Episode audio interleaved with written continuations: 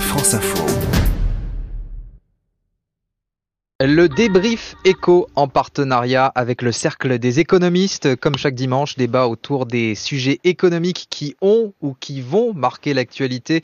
Avec nous pour débattre ce soir, Jean-Hervé Lorenzi, président du Cercle des économistes. Bonsoir. Bonsoir. Et Aurélie Trouvé, porte-parole du mouvement Attaque, enseignante en économie à Paris Agrotech. Bonsoir. Bonsoir. Et bonsoir à vous, Emmanuel Cuny. Bonsoir. Alors, on va parler de la zone euro, si vous le voulez bien, pour commencer avec ce premier débat. Jeudi, la Banque Centrale Européenne a décidé de renforcer son soutien à l'économie de la zone euro. Le président de la BCE, Mario Draghi, a rouvert sa boîte à outils tout en peignant un tableau, on va dire, assez sombre de la croissance économique. La croissance de la zone euro ne devrait pas dépasser 1,1% cette année, contre 1,7% prévu euh, initialement, d'où la nécessaire intervention de la Banque Centrale, qui préfère faire euh, prévenir que guérir. Alors d'abord, elle ne va pas toucher à ses taux d'intérêt au moins jusqu'à la fin de cette année. Et puis, elle va prêter également aux banques de nouvelles masses d'argent très importantes pour les réinjecter dans ce que l'on appelle l'économie réelle sous forme de crédit pour permettre euh, aux acteurs économiques d'emprunter, d'investir, etc. Alors jusqu'à quand la Banque Centrale Européenne va-t-elle pouvoir soutenir ainsi la zone euro à bout de bras? C'est toute la question du débat. Eh ben, c'est ce qu'on va voir euh, ces prochaines minutes. On va commencer avec vous, Jean-Hervé Lorenzi. De quoi souffre, euh, d'après vous, la zone euro? Elle souffre euh, en réalité d'une sorte d'atonie qui n'a rien de surprenant. Je veux dire, Mario Draghi a été, comme à son habitude, très brillant, très talentueux, mais la réalité, c'est que chacun sait que la zone euro a une croissance qu'on appelle maintenant la croissance potentielle. C'est-à-dire, en gros, ce qu'on peut faire, c'est une croissance qu'on a sans déséquilibre majeur, sans inflation, mmh. sans ci, sans cela. C'est en réalité ce qu'on peut réellement faire. Mmh. Tout le monde sait que la croissance, la, croissance potentielle en Europe, Allemagne incluse, Pays-Bas inclus, est vraiment légèrement inférieure à 1%. Et donc, à un moment, on est confronté à la réalité. Donc, on, on descend doucement vers ce, cette, euh, ce, Mais pourquoi Parce qu'on est très dépendant du commerce extérieur. Parce qu'on est des pays, parce qu'on est, nous sommes des pays vieux, vieillissement, c'est majeur. Deux, bah oui, ça ralentit l'économie, ça bah Bien entendu, ça ralentit l'économie. vous n'avez pas tellement de vieux qui sont dans les garages en train d'inventer euh, Apple ou, ou, mm. euh, Google. Euh, deuxième aspect, on est un, un continent qui, en réalité, a investi assez peu dans la technologie. Vous n'avez pas de Google, vous n'avez pas d'Apple, vous n'avez pas de ceci, vous n'avez pas de cela en, en Europe, alors qu'on est le, théoriquement la première puissance commerciale du monde. Et donc, à un moment, bah, ça donne ça des résultats qui sont mm. moyens.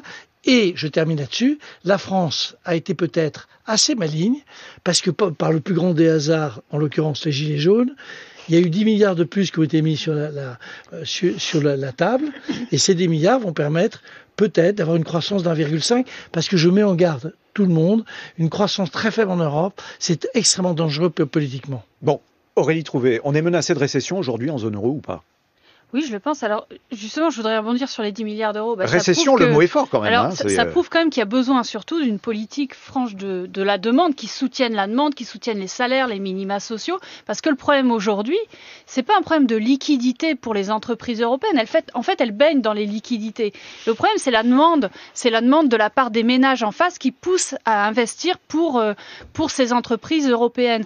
Et là, il y, a un vrai, il y a un vrai problème parce que la Banque Centrale Européenne s'en tient à une politique monétaire, de financement euh, des banques, alors que ce qu'il faudrait mettre en œuvre, c'est une vraie politique budgétaire. enfin, ne pas relever les taux d'intérêt, euh, aurait y trouvé, ça permet aux entreprises quand même de rembourser, enfin de pouvoir emprunter pour investir. Alors le, problème, c'est que la Banque centrale européenne va injecter de la, va, va, injecter de l'argent dans les, dans, les, dans les banques qui vont elles-mêmes injecter plutôt de l'argent dans les circuits financiers plutôt que dans l'économie réelle, parce qu'en plus, c'est ce que vous dites, parce que parce qu'en plus, euh, en fait, la BCE n'a pas mis de conditions franches. Ce que je pense, c'est qu'il faudrait que elle, elle prête notamment notamment aux acteurs publics pour qu'il y ait des investissements de long terme dans la transition écologique et sociale pour planifier une vraie transition qui réponde aux besoins écologiques. Alors Jean-Hervé Lorenzi, est-ce que cet argent euh, massif qui va être donné, enfin prêté aux banques commerciales par la Banque Centrale Européenne, comme le dit Aurélie Trouvé, est-ce que c'est de l'argent qui ne va pas aller dans l'économie réelle mais dans la spéculation?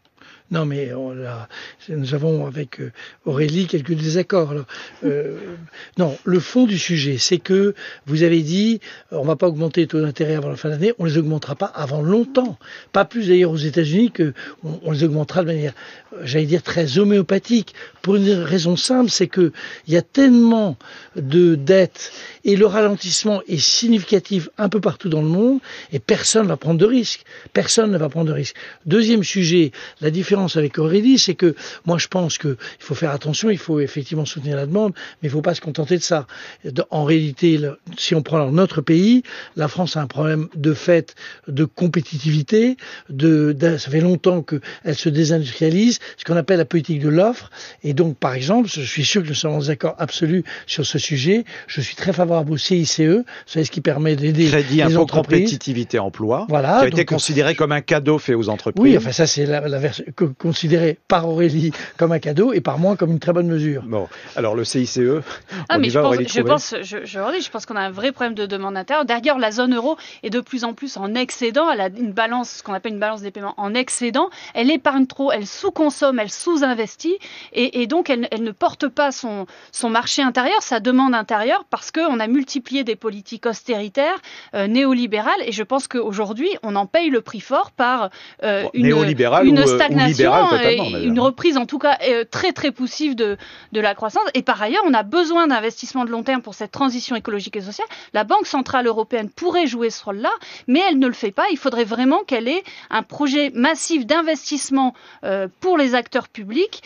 conditionné à cette transition écologique et sociale. Jean-Hervé Lorenzi oui, enfin bon, je, moi je suis, euh, c'est dit avec beaucoup d'enthousiasme, donc euh, vive l'enthousiasme. Il y a quand même un problème de, j'allais dire, de vraisemblablement de, de, de, compétitivité, de, alors tout particulièrement de la France. Dans ces domaines-là, c'est un sujet qui, est, qui ne se résout pas uniquement. Il faut monter en gamme pour pouvoir vendre des produits plus chers et, il faut, mieux oui, exporter. il faut faire les deux choses. La transition écologique environnementale est très importante, mais c'est pas non plus le seul sujet au monde. Donc euh, on est on est dans un domaine où il faut être très habilement euh, créateur d'une demande un peu plus forte et réorganisateur d'un appareil industriel qui aujourd'hui en France est quand même, on va dire, j'aime bien, cette expression, en souffrance. Jean-Hervé Lorenzi, président du Cercle des économistes, et Aurélie Trouvé, porte-parole du mouvement Attaque. On vous retrouve euh, dans quelques minutes pour la suite euh, du débrief éco, débat arbitré par Emmanuel Cuny. Mais d'abord, un point sur vos conditions de circulation. France Info Trafic avec Préfond, la retraite et la prévoyance de la fonction publique. Les jeunes fonctionnaires font le bon calcul sur préfond-retraite.fr. Et on retrouve Jules Dequis au PC Mobilité de Radio France. Jules, le trafic des TER reprend peu à peu dans les Hauts-de-France. Oui, c'est ce qu'annonce la SNCF, une reprise progressive au fil de la soirée après les interruptions toute la journée euh, dues au vent violent, notamment avec euh, des chutes d'arbres sur les voies, ça a soufflé très fort. Mais la compagnie ferroviaire conseille encore de reporter son voyage sur la route, sinon c'est les retours de vacances, les retours de week-end euh, vers Paris. Ah il reste un gros bouchon sur la 86 intérieure, notamment au niveau de Maison Alfort. On laisse un quart d'heure dans le secteur. Jules de Kiss, OPC Mobilité de Radio France, merci.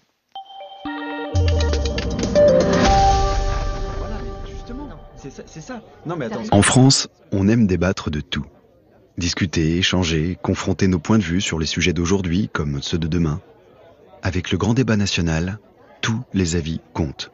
Vous avez jusqu'au 15 mars pour participer près de chez vous ou sur granddébat.fr. Le grand débat national. Transformons ensemble vos propositions en solutions.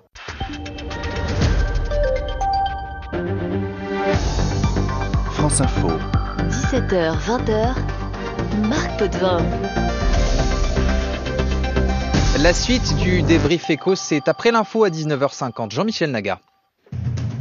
Je veux bien payer pour mes fautes, mais pas pour les fautes que j'ai subies. Déclaration de Bernard Tapie ce soir sur France Info. L'ancien homme d'affaires est jugé à partir de demain pour escroquerie et détournement de fonds publics. La justice doit examiner l'arbitrage rendu en sa faveur dans son contentieux avec le Crédit Lyonnais. C'était en 2008. 10 000 manifestants à Paris contre un cinquième mandat d'Abdelaziz Bouteflika. Des rassemblements se tenaient aussi à Marseille, Saint-Etienne et Bordeaux. Euh, sur place à Alger, le pouvoir annonce le retour du président sortant après deux semaines d'hospitalisation en Suisse. Son avion a atterri en fin d'après-midi. Le pilote avait signalé des difficultés et avait demandé à faire demi-tour peu après le décollage. Le Boeing 737 qui s'est écrasé ce matin en Éthiopie transportait 157 personnes. Il y a 8 Français parmi les victimes selon un dernier bilan. Le grand débat national se termine dans cinq jours, mais la République en marche annonce déjà des idées. Les militants du parti sont réunis aujourd'hui à Chartres. Ils proposent notamment la réindexation des retraites sur l'inflation. Défaite logique du 15 de France dans le tournoi destination cet après-midi. Les rugbymen français ont été dominés par les Irlandais 26 à 14. La suite de la 28e journée de Ligue 1 de football et la bonne opération de Lille qui s'impose 1-0 à Saint-Etienne. Deux partout entre Montpellier et Angers. 1-0 pour Toulouse face à Guingamp. Et victoire de Rennes 3-1 face à Caen. Une deuxième médaille française aux mondiaux de biathlon en Suède, deuxième médaille de bronze en deux jours pour Quentin Fillon-Maillet après le Il a pris la troisième place en poursuite cet après-midi. Et puis il s'était fait connaître avec son film L'enfant lion. Le producteur et réalisateur Patrick Grandperret est décédé hier à l'âge de 72 ans. France Info.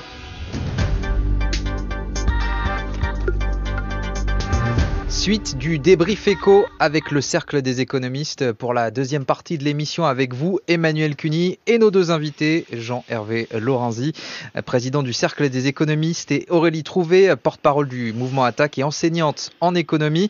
Allez, parlons maintenant de la réforme des retraites. Le gouvernement est entré cette semaine dans le vif du sujet avec une dernière série de concertations comprenant euh, notamment les thèmes sensibles des régimes spéciaux et des départs anticipés de la fonction publique, Emmanuel. Oui, dans des documents transmis aux partenaires sociaux, le haut commissaire à la réforme des retraites, Jean-Paul Delevoye, soulève la question oui ou non, faut-il maintenir les spécificités des régimes qui permettent de bénéficier de conditions de départ euh, bah, plus avantageuses que le régime général? Alors le haut-commissaire devrait présenter sa réforme fin mai début juin en vue d'un débat euh, parlementaire sur un projet de loi en juillet, mais les partenaires sociaux ne sont toujours pas convaincus, d'où euh, la question.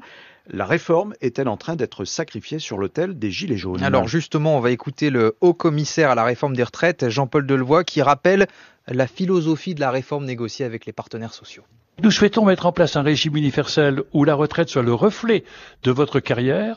Nous voulons redistribuer cela pour les retraites les plus modestes. Nous voulons faire en sorte que, comme pour les salariés du privé qui cotisent sur la totalité de leur salaire, les fonctionnaires cotisent sur la totalité de leur salaire, prime comprise. Prime comprise oui. Et nous verrons à ce moment-là que le système universel est un système non seulement juste, non seulement solide, non seulement efficace, mais qui apportera beaucoup d'équité à nos concitoyens. Le haut commissaire à la réforme des retraites, Jean Jean-Paul Delevoye. Alors Aurélie Trouvé, Jean-Paul Delevoye est-il en train d'enliser la réforme? Pour ma part, je, pense, je pense, que, que c'est un jalon très important dans la politique euh, néolibérale du gouvernement et qui n'est pas prêt de l'abandonner, même s'il reporte peut-être euh, euh, les discussions parlementaires. Et c'est une réforme, il faut bien voir l'esprit qui va dans le même sens que les précédentes réformes, c'est-à-dire un, une diminution générale des pensions de retraite et deux, un allongement de la durée de cotisation. Comment? Un, parce qu'on va ne plus prendre en compte les six derniers mois pour les fonctionnaires ou les 25 euh, meilleures années pour, euh, pour les salariés du privé, mais l'ensemble de la carrière. Ça veut dire que toutes les années vont compter, y compris les plus mauvaises, euh, de temps partiel, de chômage, de congés maladie, etc. Euh, ce qui veut dire d'ailleurs que ça sera particulièrement pénalisant pour les femmes qui ont déjà des retraites bien moindres que celles des hommes. Et deuxièmement, ça va être ce qu'on appelle une retraite par points, c'est-à-dire que en fait, ça sera en fonction du nombre de points qu'on aura glané tout au long de sa carrière. Mmh. Le problème, c'est que ces points, ils sont ensuite convertis en un montant de retraite euh, et ce taux de conversion, ben, on le sait une fois qu'on part en retraite. Mmh. Et il va pouvoir varier année après année pour équilibrer euh, les caisses de retraite. Alors, Jean voilà. Hervé... Et donc, il est très probable que, en fait, ce taux de conversion euh, diminue d'année en année. Et donc, le risque, il est vraiment d'avoir aussi une baisse des, des montants de pension. Jean-Hervé Lorenzi, que cachent les dernières propositions du haut-commissaire sur les régimes spéciaux? Alors, vous sortez justement en ce moment un, livre, on peut le trouver en librairie, L'erreur de Faust, et c'est sur la société du vieillissement, c'est aux éditions Descartes et compagnie, et qui traite justement de cette euh, importante question euh, des retraites. Oui, je dis, c'est pas l'erreur de Delevoye, hein, c'est l'erreur de Faust. euh, non, la présentation que fait Aurélie est quand même un peu, j'allais dire, euh, de mon point de vue, de mon point de vue, c'est tout à fait, je ne me permets pas de juger de, de son talent, mais de mon point de vue un peu excessif. Évidemment que c'est par points, eh ben oui, mais je rappelle à Aurélie que tous les régimes complémentaires qui sont plus importants aujourd'hui, que les régimes sont déjà par points. Personne ne hurle sur ce sujet. C'est une manière technique de traiter un sujet. Maintenant, en réalité, l'objectif, c'est d'arriver en 2040, en 2040 si on a un taux de croissance de 1,5 à l'équilibre, c'est pas c'est pas un crime contre l'humanité de se dire que on va pas refaire pousser, payer aux générations qui viennent les retraites de gens comme moi. Sur les Alors régimes, maintenant, sur les il est régimes en train de- spéciaux. évidemment qu'il est en train de, on, on est dans le dur, donc il- je sais pas s'ils vont y aller ou non. L'expression néolibérale libérale, est-ce que on peut traiter le sujet des retraites en France, qui a fait l'objet de beaucoup de réformes? Bon, Je rappelle toujours, il y en a eu quatre de suite très importantes. Est-ce qu'il va aller attaquer réellement les régimes spéciaux Alors, il y a un article, alors, un- attends. un article de Fanny Guinochet dans l'opinion de vendredi explique très bien les choses. On va visiblement vers des régimes euh, pour des métiers euh, régaliens, donc euh, financés de, de manière traditionnelle. Les métiers régaliens, ce sont les sapeurs-pompiers, les gendarmes, etc. À tous ceux qui ont une pénibilité, si vous voulez, que juste c'est le cas mot. de la SNCF, Non, par exemple attendez, le vrai sujet. Après, je ne sais pas si on aboutira, mais aujourd'hui, les régimes spéciaux ont été créés pour essayer de permettre que des gens qui avaient des jobs extrêmement pénibles de pouvoir avoir des, une contrepartie. C'était assez simple. Aujourd'hui, il y a un nombre de, Les de métiers qui correspondent, les temps ont changé. En revanche, les métiers d'infirmière, les métiers de pompiers où les, les types prennent, les femmes risques. ou, ou hommes, euh, risquent leur vie, etc. C'est pas dans des régimes spéciaux, mais c'est au moins, j'allais dire, aussi pénible et difficile que ça. Donc, le vrai Aurélie sujet, c'est est-ce qu'on va abandonner la fiction des régimes spéciaux pour privilégier les régimes pour ceux qui ont des métiers difficiles et Être pénibles? plus pragmatique, Aurélie Non, Trouvé. mais d'accord pour prendre en compte la pénibilité dans, dans d'ailleurs tous les métiers, euh, mais manifestement le, le patronat n'est pas du tout pour ça. Bon, Euh, mais il faudrait faire ça. Mais surtout, moi, je pense que le vrai sujet, c'est que le gouvernement a décidé à terme d'avoir en fait la même part des retraites dans la richesse nationale à terme, c'est-à-dire 14%. Ça veut dire qu'avec une croissance par ailleurs en berne, on va garder un même gâteau des retraites avec un nombre de retraités qui augmente puisque en fait le gouvernement il refuse une chose, c'est d'augmenter les cotisations sociales et les contributions des patrons pour les retraites, vu qu'on a de plus en plus de retraités par rapport aux actifs. Donc il n'y a plus qu'une solution, deux solutions augmenter le montant, euh, diminuer le montant des cotisations et augmenter la durée, la durée de cotisation. Euh, Enfin, pardon, donc augmenter le, le- le- la durée de cotisation et diminuer le montant des pensions. Et, et ça, c'est un vrai choix. Il va le faire par différents, euh, par, par différentes décisions, dont celle euh, de, euh, bah, de faire un nivellement vers le bas de tous les régimes, euh, y compris le régime de la fonction publique On et euh, les régimes spéciaux. On n'arrivera pas à vous mettre d'accord ce soir et on absolument est obligé Je termine juste, je, juste rajoute en C'est disant terminé. C'est terminé. du courage. Il nous faut quand même du courage sur ce sujet-là, parce que les vieux, c'est pas facile à gérer. Très bien Ce sera le entendu. mot de la fin. un peu quand même. Lorenzi, président du Cercle des économistes. Merci également à vous, Aurélie Trouvé, porte-parole du mouvement Attaque, enseignante en économie à Paris Agrotech. Et merci à notre arbitre euh, du dimanche, tous les dimanches, Emmanuel Et on lit l'erreur de Faust, et c'est sur la société du vieillissement.